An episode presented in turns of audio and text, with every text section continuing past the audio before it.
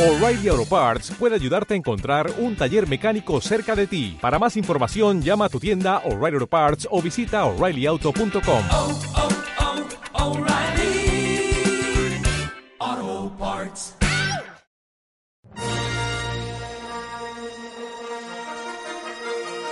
Hola, bienvenidos a Random Topic, bienvenidos a un nuevo Hablando de Cine, en este caso con el amigo Geek, Chun. ¿No? Ah, escucharé por ahí de- fondo, si no... Correcto. Sí, yo creo que sí, que Sí, intentaremos, es posible. cola- intentaremos colarla. Aunque no sea Wars la, 8. la música canónica, ¿vale? Sino Correcto. algún cover o algo que haya por ahí. Star Wars Episodio 8, Los Últimos Jedi, o The Last Jedi, ¿vale? Que no sería exactamente los últimos Jedi, ¿no? The Last Jedi sería el último Jedi, ¿no? No sé cómo, no sé si el last eh, eh, cabe, en el last eh, cabe el plural, pero no, pero bueno. Bueno, independientemente de esto, para, para nuevos navegantes, eh, este, este análisis brevísimo, lo voy a explicar brevísimo. Este análisis consta de dos partes. La primera, esta que es sin spoilers, en lo que hablaremos de forma general sobre lo que es la película. Y después la segunda parte, que se publicará la- a la vez que esta primera parte, que es llena con spoilers. Esta es para eh, hablar a la gente que no ha visto la película y la siguiente ya para la gente que ya ha visto la película. Eso es, esto sería de alguna manera para la gente que no lo haya visto y quiera sin, sin destriparse, sin destriparse nada, informarse sobre ella, ¿no? Y ver cuál es nuestra opinión, pero sin que les jodamos la película. Correcto, Vale. cero spoilers. Vamos a Y la otra, y la otra es, una vez que ya la has visto, pues si quieres saber nuestra opinión sobre la película, ya con, con, con escena, escena, escena, que es como nos gusta hacer esta mierda, eh, pues ahí ya entraremos en, en detalles más. Sí, ahí daremos nuestra nuestra eh, la votación, nuestra nota, ¿no? También, y bueno, diferentes cosas. En fin, básicamente, Star Wars episodio 8, Los últimos Jedi, que es la octava parte de la línea eh, argumental original, porque aquí no entraría, por ejemplo, eh, la de Rogue One, ¿vale? Sería un spin-off, Rogue One. Correcto. Y aquí, te- te- película en la que veremos a Daisy Ridley como Rey, a Mark Hamill como Luke Skywalker, aquí mucho más que en la anterior, que eso la vimos en el final, ¿no? Sí. a Carrie Fisher, que será la última peli que, que- en la que aparece porque mm, eh, falleció y Correcto. con lo cual pues Y se, haya- y, y se supone que no sale en, en el episodio 9 como tal. bueno ya eso ya eh, habrá que ver cómo se desarrolla la peli nosotros no vamos a decir nada vale para no hacer spoilers tenemos a John Boyega Bo- o Bo- Boye- Boyega ¿sí es? Boyega que es eh, Finn y después Adam Driver como Kylo Ren. ¿de acuerdo? Serían los eh, actores protagonistas, digamos, de la película.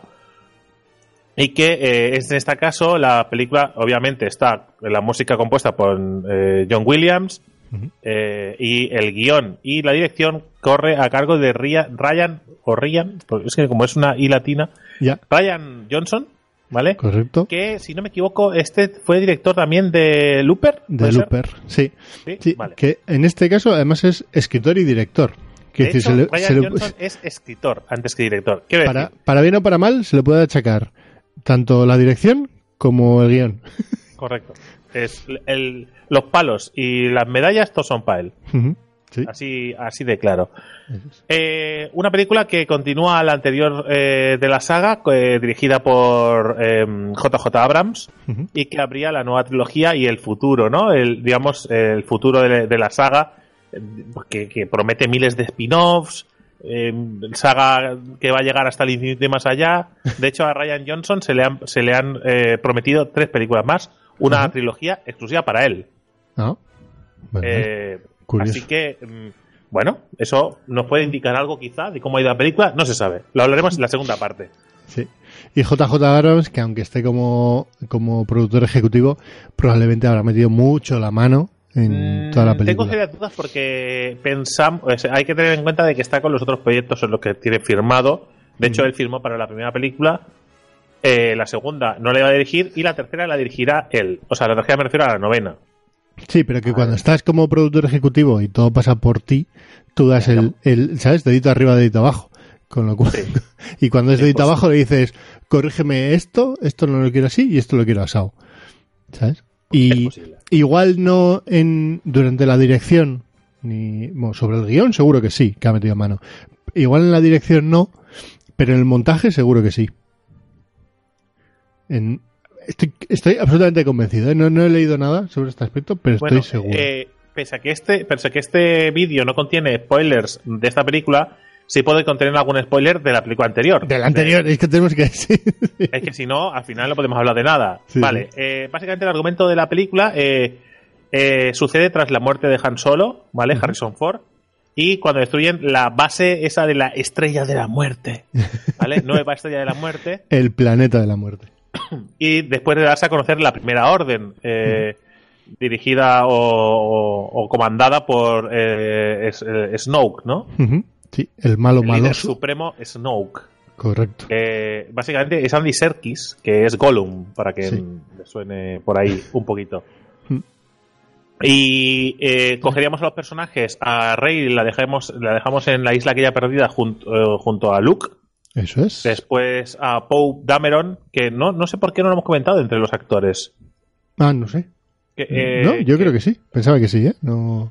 No, no, no lo hemos comparado. Bueno, es, eh, es Oscar Isaac, ¿vale? Que es Pope Dameron, que me parece que es un personaje muy relevante en la película. O sea, Sí. Ya se dejaba ver en el episodio 7, ¿no?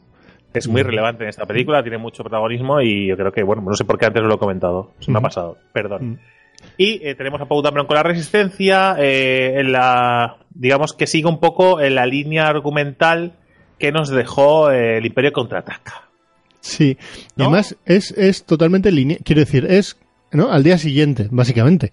Sí, pasa inmediatamente. Es decir, para que os hagáis una idea, la última escena que vimos de Rey es delante de Luke y lo cogemos, ahí cogemos la peli. Correcto. Que eso yo creo que no había pasado en. No sé, me, me estoy tirando un piscinazo, ¿eh? pero creo que no pasaba en ninguno de los episodios anteriores. Eh, Entre episodio y episodio siempre había como un lapso de tiempo donde se te resumía todo en las letras que. que en las letras amarillas del inicio. Sí, ¿vale? sí, sí, sí. Y, Bueno, y- eh, y esta es directamente es, es seguidista. Sí, continúa allí donde dejaron todos los personajes. Mm. Eh, partimos de mm, bastante incertidumbre porque todos sabemos que cuando compraron los derechos eh, Disney se cargaron todo el canon y dejaron cuatro cositas, las películas originales y cuatro cosillas más. Pero todo el canon se lo cargaron, con lo cual había mucha incertidumbre. Con la primera película eh, nos pusieron un poco la miel en los labios porque era como un reinicio de la saga. Continuaba la historia, pero como, como todo mucho más fresco. Y pese a no ser una grandísima película, cumplía. ¿Vale? Cumplía porque te daba un poco lo que venías a buscar. Pues volver a entrar en contacto con la saga y, y con personajes. eh, yo siempre he dicho que para mí Rey es mucho mejor Luke que lo que, lo que, que, Que lo que fue Luke en su momento. sí, sí. Sí, o sea, para mí mucho mejor Luke. Al final hace ese papel. Eh, yo creo que, que el- hay personajes más acertados. Poe Dameron está muy bien. Finn está un poco más flojo. Eh, estoy hablando de la anterior película, ¿eh? Pero Sí, hay que tener en cuenta que venimos de ese venimos de ese bagaje antes de llegar a esta. Y así Mm. llega. Te llega un personaje con Finn que es un poco flojo, con Rey muy arriba, eh, con una ansia de ver a qué nos va a ofrecer Luke, con muchas ganas de ver a Luke Skywalker en, ese- de- en, en- en el ajo, ¿no? En a ver cómo reacciona, porque solo le vimos la cara. Sí, Y nos quedamos ahí diciendo, bueno, pero Luke, habla, ¿sabes? Algo. ¿Por qué estás en esta puta isla? En un plano larguísimo, en un plano larguísimo, dando vueltas la cámara alrededor de, de él. Sí, sí. Que al final te quedas un poco con, eh, con ganas de ver también la última aparición de Carrie Fisher como, como Leia, Que bueno, pues al final pues, pues murió y, y ni siquiera pudo acabar la peli. Hay algunas escenas que se han reciclado, aunque he de decir que, que yo no he notado en toda la película No. ningún problema. Está No, todo no. muy bien hecho, así que en ningún momento veréis nada que desentone ni digáis, ahí es digital. nada. Para mí es todo el rato ella, no se nota nada y está muy bien. La verdad, eso mm, no es ningún spoiler, simplemente pues ya está muy bien hecho. Si hay algún retoque, que lo desconozco, si hay alguna escena de más o de menos, no se nota. Ujú. Después tenemos a BB8 que cumplía el, el- el relevo generacional de R2D2. Ujú. El- Desde mi punto de vista, innecesario relevo. Innecesario. Innecesario relevo, pero que lo ha, pero la verdad es que lo hace muy bien. Yo, para mí, sí. Le da un dinamismo que en su momento el R2D2 de la trilogía original no lo tenía. Quiero decir, en, en la segunda, que es eh, corresponde al episodio 1 al 3. Ahí yo creo que ya estaba R2D2. Es que tengo ahí lapsus mentales, ¿eh? Piensa que en la- yo estoy hablando de la trilogía original, 4, Sí, sí, 5 sí. y 6. 4, 5 y 4, 5 y 6 ahí, empieza con ellos. Sí, sí, eso sí. Digo en la 1, 2 y 3. Eh, En la 1 y 2 y 3 también, también aparece al principio. Aparecer en el inicio, sí, sí. Eh, yo creo que ya había que darle una vueltilla. Quiero decir, si quieres introducir dinamismo en toda esta trilogía, creo que hacerlo con un robot viejo que va a pedales, que se mueve como, ¿sabes? Como los, como los tanques, ¿no? Eh, Sí. Pues, pues igual. Vale que podía volar, porque recordemos que R2D2 era capaz de volar, si no me Y equivoco. aunque se lo olvidó en la trilogía original. Eh, Sí, sí. Eh, pero le faltaba un poco. Si le vas a meter ritmo a la película, creo que R2D2 no, no te acompañaba. Y el Sí, salto al. estoy de acuerdo, pero como carismático, para mí no era necesario, pero ya te digo, cumplía bien las expectativas, lo hizo muy bien y BB8 para mí el anterior estuvo muy bien. Es un personaje que, bueno, que la verdad es que se ha ganado ese huequito, ¿vale? Sí. Recuperábamos a Han, aunque murió, ¿vale? Pero nos quedamos con Chihuahua, que Chihuahua, Sí. pues, se mantiene en esta película. Y bueno, eh, pues Chihuahua siempre mola. El halcón milenario, eh, otra pieza fundamental de la saga que se mantiene. Digamos que eh, lo cogemos, lo que decíamos, ¿no? Cogemos el relevo justo donde dejó la otra. Y nos plantean un, un montón de posibilidades y un montón de preguntas por responder. ¿Quién son los padres de Rey? Que no se sabe nada de ellos, eh, qué ha pasado con, con Luke y por qué está ahí abandonado, eh, cómo va a afrontar Leia el tema de, de que su hijo, de que Ben solo haya matado a, a su padre, a. Han, cómo, cómo va a, a sobrevivir la, la, la, la rebelión, todo esto, ¿no?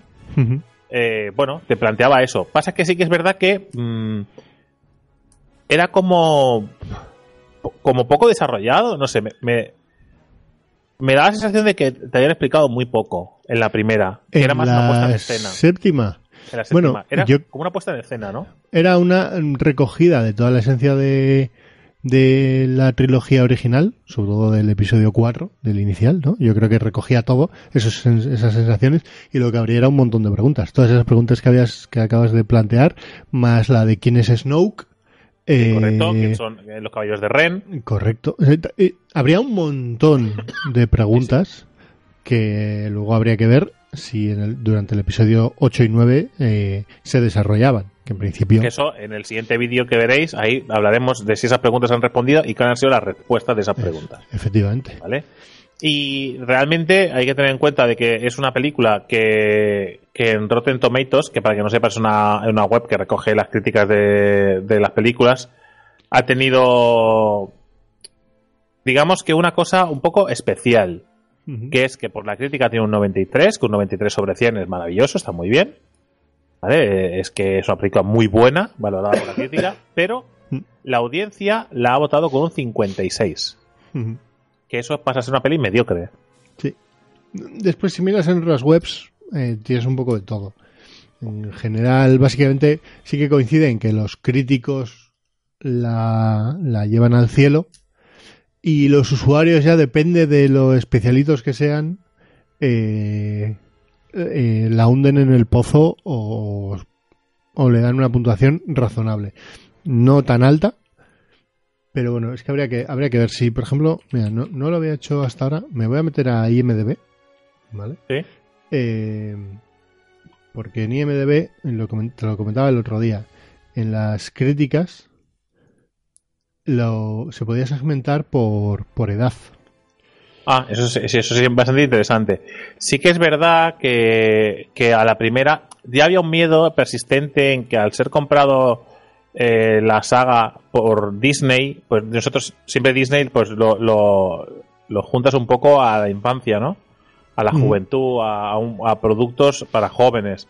Pero claro, Star Wars estamos hablando de que es una cosa eh, que, que fueron nuestros padres a verlo Sí. que, que es generacional, que, que no puede ser algo infantil, que tiene que ser algo como para todo el mundo, eh, pero con, con- pero que algo profundo, ¿no? Es, es al final es una peli de aventuras, pero que, que transmite mucho más allá, que está muy mitificada, que, que habla de una religión, que habla básicamente de magia, pero en el espacio hay batallas, hay héroes, hay villanos.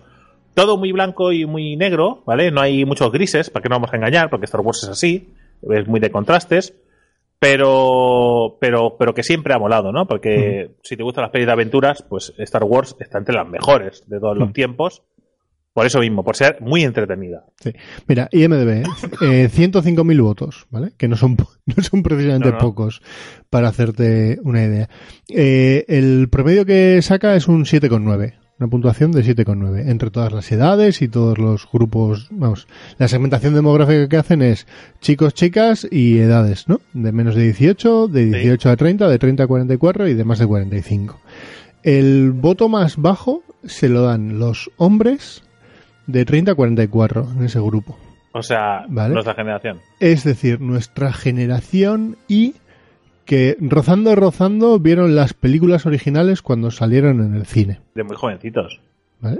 Digo rozando, rozando. Alguien de 44 probablemente sí que pudo, sí que pudo verla. Nosotros no. Eh, pero ahí, ahí estaba. Y después seguido es la generación que vio esas películas cuando, cuando se estrenaron. Eh, todo lo anterior, es decir, el grupo de menos de 18 años, la puntúa con un 8,5. ¿Vale? Y el grupo mayoritario, que es de 18 a 29, la puntúa con un 8. Es decir, Podemos. a la podemos- gente joven que no está eh, ni tan, o sea, que, que no tiene tan ensalzada la trilogía original, ni siquiera la, la segunda, que es la anterior, ¿vale? Porque la gente de 18 a 10 a 29 probablemente ha visto ¿no? el episodio 1, 2 y 3 justito. Justito, el 3, han llegado al 3. Justito. Eh, esas dos generaciones son las que, las que mejor puntúan a la saga. Sin embargo, los que tienen, para mí, es los aquellos que están manchados por ese recuerdo de la infancia de, de, ¿no? de haber vivido su primera experiencia en- no religiosa.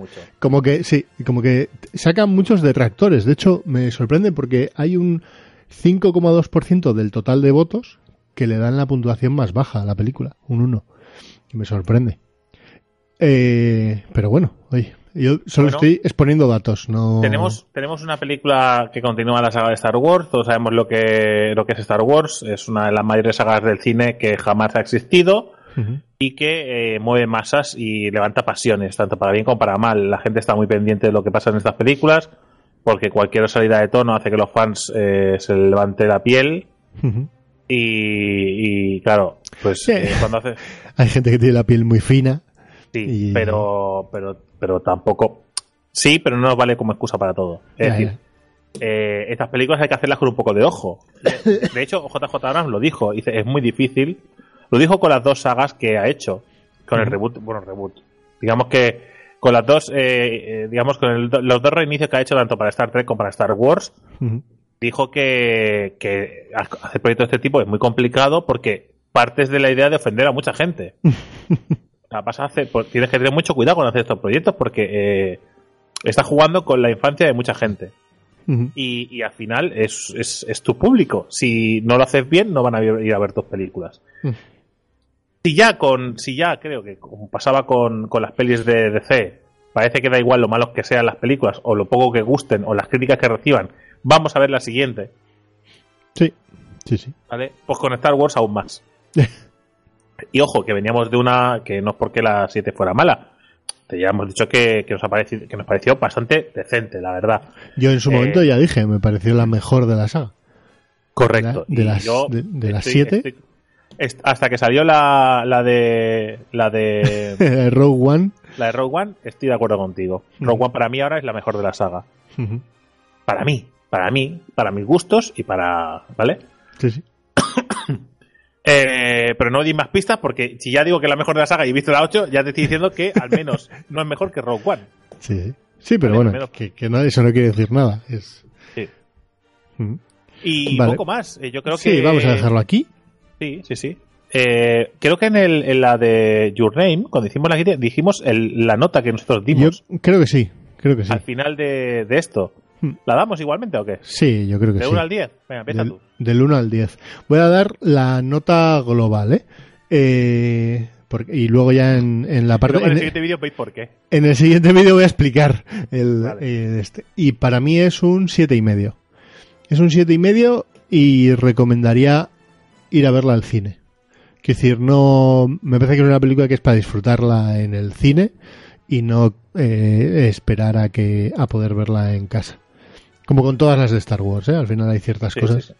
Que, que es mejor hacerlo así. Pero bueno, ahí tienes mi, mi puntuación. ¿La tuya? Pues eh, mi puntuación es un cinco y medio y no, no, y No, no, no. además, no, pero que si quieres te miento, pero No, para no, mí no, no. cinco y medio y en el siguiente vídeo explicaré por qué es un cinco y medio. Y, y de hecho, y además, pero apoyo lo que dice aquí, que es una película para ir a ver al cine. Sí, sí. O sea, es que una cosa no quita la otra. O sea, que, que, o sea, es que claro, ya en el siguiente vídeo explicaré, ¿no? Pero yo recomiendo que la vayáis a ver al cine. Sobre todo la gente más joven. La gente más joven, de hecho, como dice la crítica y la gente que vota, la gente más joven la va a disfrutar más que los que sean un poco más mayores. Hmm.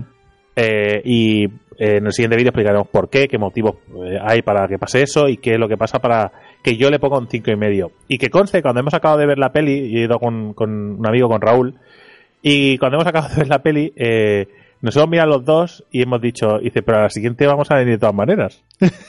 y yo digo, pues claro. Pues Digo, claro. es que. Y al spin-off de Han Solo. Claro, y, dice, nos va a dar igual. Digo, pero es que, o sea, eh, es que de aquí a que nos muramos, todo lo que hagan de Star Wars lo vamos a ver.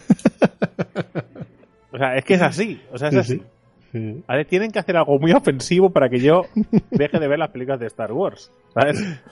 Pero bueno, lo vamos a dejar aquí. Os recomiendo a todos que, que la veáis. Si podéis verla en el cine mejor. Oye, yo, si he de ser sincero, el día del espectador. Sí, Porque no así duele menos. ¿Vale? Sí, sí, si no te gusta, duele menos. Y si te gusta, dices, joder, encima he pagado menos. Es de puta madre. Claro, o sea, nunca vais a perder corriendo el día del espectador. Claro. O sea, que mejor. Y sobre todo si sois padres y tenéis peques, mira que yo normalmente en pelis de acción y tal no recomiendo, es una peli muy para peques, que quiero decir, que es muy apta para que los pequeños la vean porque no hay nada desagradable, la violencia está muy comedida, Mm, yo creo que se deja ver muy bien. Había gente muy joven en la sala. eh, mm, no sé, no, no he visto ninguna, ninguna cosa que pudiera ofender. Pero bueno, eso ya depende del padre y de la clasificación que tenga. Echarle un vistazo y ya vale. Creo que la clasificación era 7. No sé si 7 o 13. Siete porque hay violencia, pero no explícita, ¿no? Creo que sí. Creo, creo que la habían puesto aquí 7. Creo, ¿eh? No lo sé. Pero bueno, aquí es cuestión no, de mirarlo. eh. Además, eh, incluso, bueno, el tipo de humor es, es muy, muy blanco. Eh, y yo creo que, bueno, yo creo que es apto para eh, chavalines más jóvenes sin problemas. Sí. Igual que yo creo que Rogue One no era para gente más joven, porque era para más adolescentes para arriba.